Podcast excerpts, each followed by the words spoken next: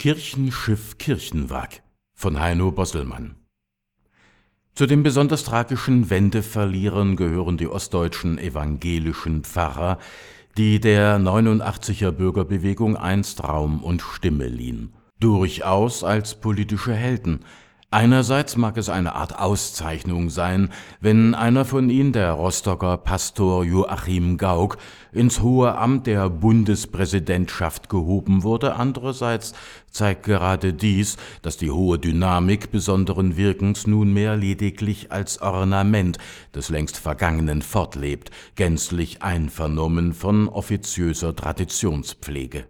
Ist es gar so, dass dem evangelischen Pfarrhaus mit dem Ausklingen der Wende und dem Wandel der DDR zum bloßen Beitrittsgebiet der Bundesrepublik kulturgeschichtlich die letzte Stunde schlug? Immerhin sehr hellen Tones, denn die sogenannte Wende wäre ohne Theologen nicht zu denken gewesen, insofern die Theologie das einzige zugkräftige Gegengewicht zur herrschenden Ideologie gewesen sein mochte, Beide, Ideologie wie Theologie, erscheinen ihren Ansprüchen nach totalitär, nur war damals erstere tatsächlich politisch allmächtig, die andere machtlos.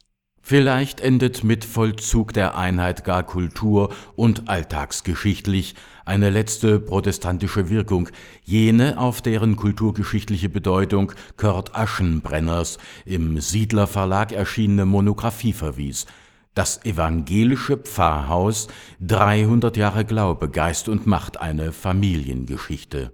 Bei allen historischen und Glaubensverdiensten für Gemeinden und Gesellschaft gehen derzeit kaum mehr Impulse von Pfarrhaus und Kirche aus, die mit den furiosen Ereignissen des Wendeherbstes von 1989 zu vergleichen wären.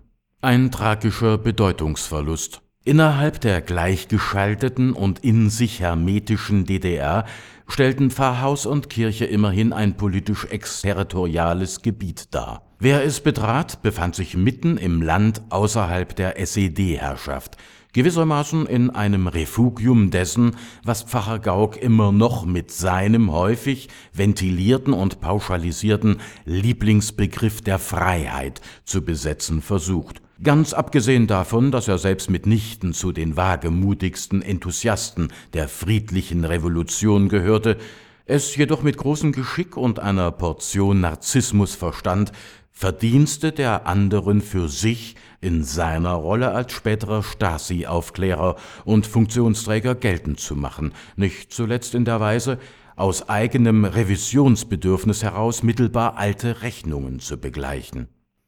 Aber zurück zur DDR-Kirche. Mehr noch als innerhalb gottesdienstlicher Liturgie fand man sich unterm Dach vom Pfarrhaus und Gemeinderaum per se subversiv versammelt, noch bevor der erste kritische Satz ausgesprochen und die erste Flasche bulgarischen Cabernets aufgekocht war. Dieses Milieu war schon deswegen mit informellen Mitarbeitern des Ministeriums für Staatssicherheit durchsetzt, weil Kirchenkreise und insbesondere die agile junge Gemeinde von den Mächtigen als staatsfeindlich und als veritable Widerstandsorganisation aufgefasst wurden. Und tatsächlich erschien namentlich die evangelisch-lutherische Kirche als einzig bedeutsame Kraft in der DDR, die, im Gegensatz zu ihren äußeren Loyalitätserklärungen, innerlich nie ihren Frieden mit dem atheistischen System der realsozialistischen DDR gemacht hatte. Natürlich nicht. Schon der Studienwunsch Theologie eines Abiturienten mussten den Volksbildungsbehörden als abweichlerisches Bekenntnis, ja als Kampfansage gelten, insbesondere dann, wenn er, wie oft, mit der weitgehenden Wehrdienstverweigerung des Spatensoldaten verbunden war. Die theologischen Sektionen an den DDR-Universitäten bildeten zwar traditionell die Pfarrer für die Landeskirchen aus, waren darüber hinaus aber viel bedeutsamer als Konzentrationspunkte von Jungintellektuellen, die nach Alternativen zum DDR-Sozialismus suchten und diesem Bestreben ausschließlich dort, also innerhalb der evangelischen Kirche, nachkommen konnten, vermittelten die Kirchen eben nicht nur Theologisches, sondern zeigten sich weit darüber hinausweisend philosophischen und literarischen Autoren offen, die in der DDR lange Zeit oder gar nicht verlegt wurden All die oppositionellen Zirkel und Gesprächskreise innerhalb der zwar kleinen, aber vielfältigen Subkultur der DDR boten nicht die komfortablen Möglichkeiten einer funktionierenden institutionellen Struktur und des damit verbundenen Schutzes wie die alten evangelischen Landeskirchen, die sich in einem ganz ursprünglichen, ja unchristlichen Sinne als Hüterin der Freiheit der Andersdenkenden gerieren konnten, am offensivsten in den 80ern, als sie mit der Bewegung Schwerter zu Pflugscharen eine eigenständige pazifistische Friedensbewegung behausten, die wiederum maßgeblich durch die junge Gemeinde getragen wurde. Dass die Ostkirche zudem vom Westgeld der EKD alimentiert war, kennzeichnete ganz explizit ihre Nähe zur Bundesrepublik, also in der Wahrnehmung der Staatsorgane zum Gegner schlechthin. Der Stasi galt sie, in deren Logik folgerichtig, als Diversionsorgan des Westens, als fünfte Kolonne, die es zu observieren und zu bekämpfen galt. Vermutlich gab es für die Stasi gar kein größeres internes Problem als die evangelischen Landeskirchen mit ihrem flächendeckenden Netz. Im Fokus des Argwohns der Stasi zu stehen, das machte die Kirche zwar schwer zu schaffen, verlieh ihr aber die einzigartige und exponierte Bedeutung der maßgeblichen, weltanschaulichen Konkurrentin, die sie so vermutlich nie wieder erlangen wird. Kaum eine Institution dürfte seit der sogenannten Wende einen für sich tragischeren Bedeutungsverlust erlitten haben. Als mit dem Sommer 1989 die dramatischen Wendeereignisse begannen, bot die Kirche eine Struktur an, in der Aktionen vorgedacht und gestaltet wurden. Sie bewies sich als Think Tank und Organisationsraum in einem.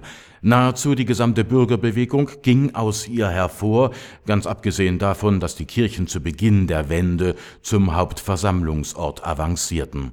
Das Kirchenschiff barst beinahe vor der Fülle jener, die etwas bewegen und verändern wollten. In jener Zeit der Turbulenzen und Fairnisse manövrierte es gleich einer politischen Arche in schwerer See, und aus ihren mutigen Steuermännern rekrutierten sich die Neupolitiker einer vermeintlich neuen Gesellschaft, die es dann aber, Beginn der Tragik, so nicht geben sollte, jedenfalls nicht im Sinne eines dritten Weges, sondern eher mit Tendenz der Restauration westkapitalistischer Verhältnisse im Osten. Als die Lokatoren der Treuhand das Land wie eine Konkursmasse an solvente Eigentümer verteilten, verloren Bürgerbewegung und Kirche so schnell an Bedeutung, wie sie diese kurz zuvor gewonnen hatten. Dem agilen Kapital hatten sie nichts entgegenzusetzen. Es besorgte letztlich auf ökonomischen Wege jene Säkularisierung, zu der die DDR politisch nie in der Lage war.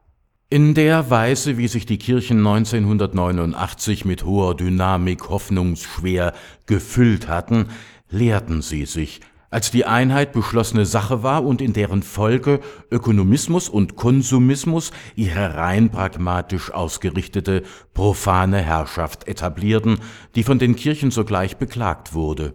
Supermarkt statt Gottesdienst und Friedensgebet. Was der propagandistische Atheismus der SED-Herrschaft nicht vermocht hatte, das erledigte der neue Hedonismus mit rasanter Gründlichkeit. Die evangelischen Kirchen im Osten verloren mindestens ihre politische Bedeutung. Ihre eindrucksvoll subversive Rolle wurde zwar noch als historisches Verdienst dokumentiert, aber damit Teil geschichtlicher Mythologisierungen.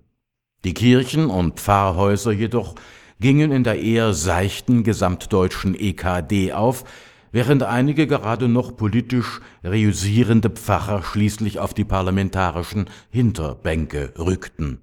Die Kirchen fielen mit wieder ältlichem Gesicht auf die übliche Rolle bürgerlicher Religiosität und Seelsorge zurück und litten überdies an innerkirchlicher Rationalisierung.